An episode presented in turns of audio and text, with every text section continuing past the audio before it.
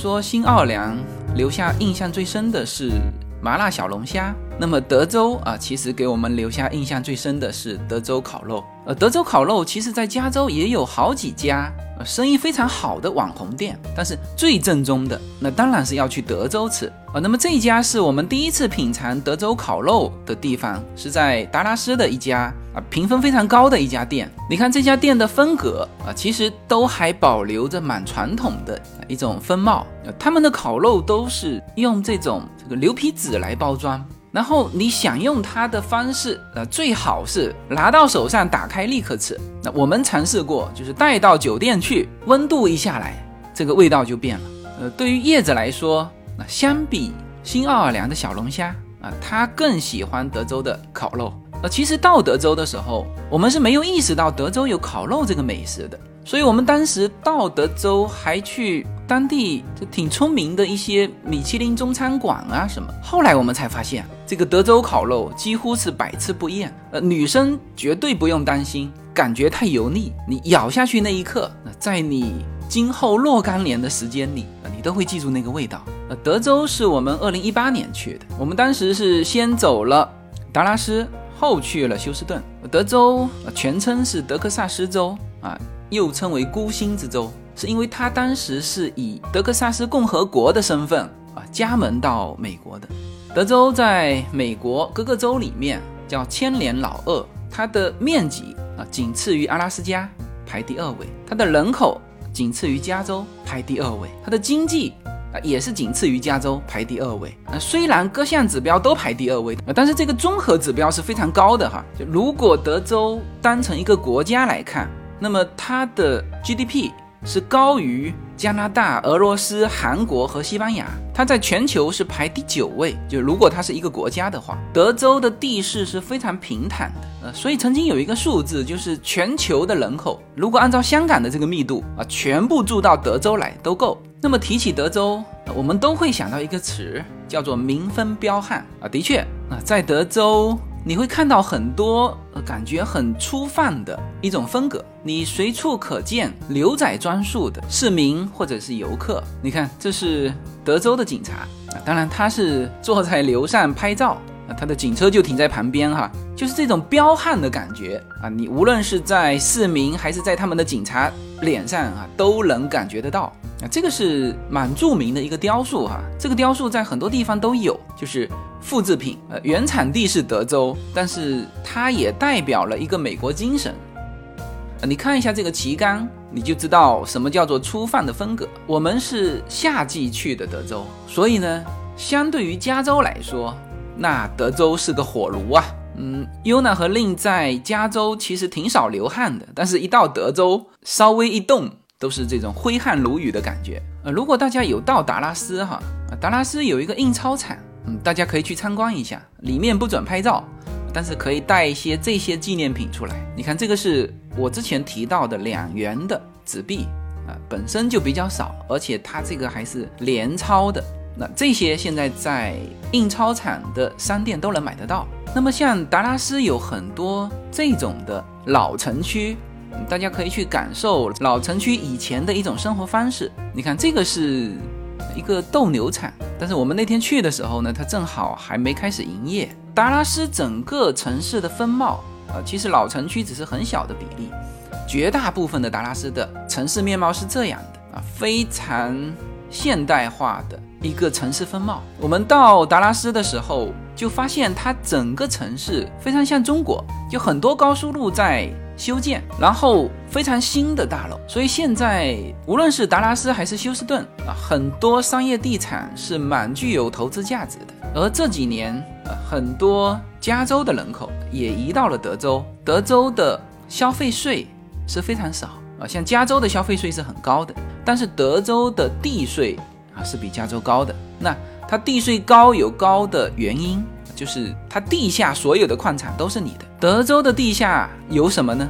有石油啊，所以很多德州人家里是有那个磕头机的，嗯，他也不用管，有专门的人来帮他采矿。德州如果算成一个国家的话，它是世界第六大石油生产国，所以德州的油价也是非常友好。现在的达拉斯啊，除了矿产和农业之外，它的科技也很发达。你看这个科技馆展出了德州获得诺贝尔奖的这些教授和学者。你看这个就是诺贝尔奖章，啊，这个是我们的听友，呃，我们我们一家到德州的时候，我们还在一起聚了聚。那么他就是这个刚才诺贝尔奖得主的同事，那他们都是西南医学中心的。呃，达拉斯在医学设备上也是很发达的，所以呢。他们创造的就业机会也能够支撑达拉斯的快速发展。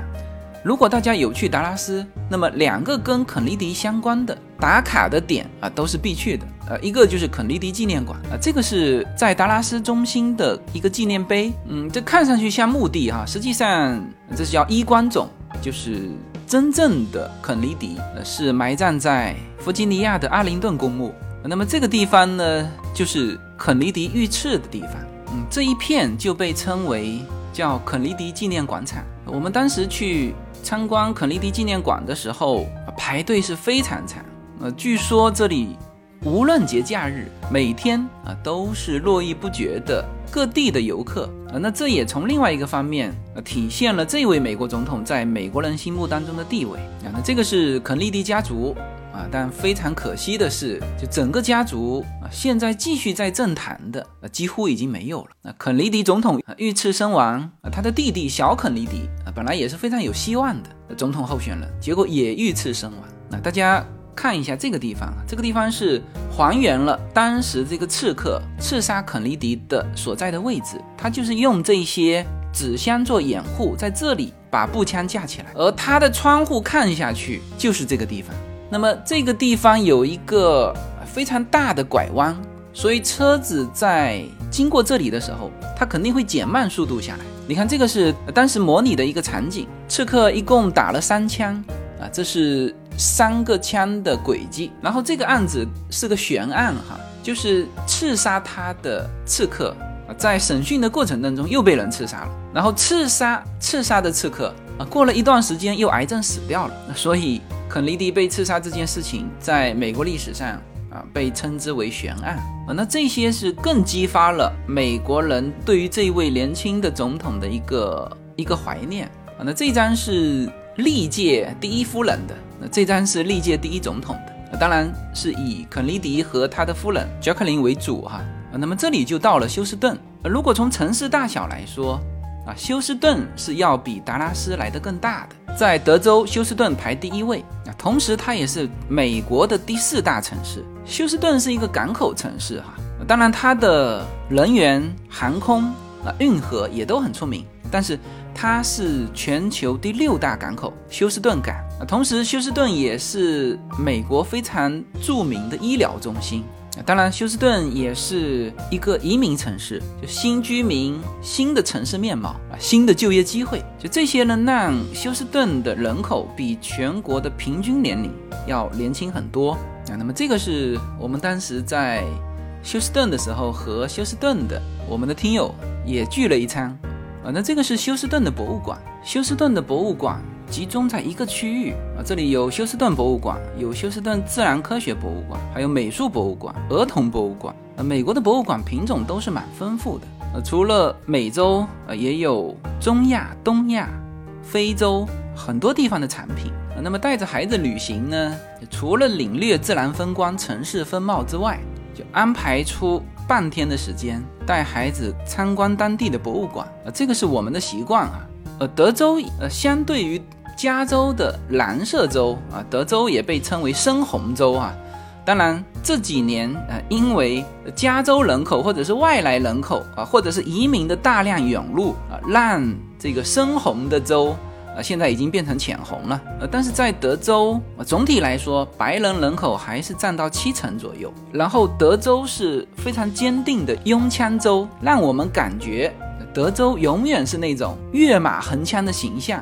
好，那么总结一下，德州现在在美国展示出来的面貌啊，就是一种非常年轻化的面貌。大量的移民、人员、医疗、交通、新科技，呃，让整个德州欣欣向荣。呃，相对于加州来说，德州的房价也是相对便宜的，所以德州目前已经成为华人移民排名前三的移民目的地。那么大家无论是旅行还是商务考察，都非常建议大家可以去德州，然后记住啊，在德州一定要品尝最正宗的德州烤肉。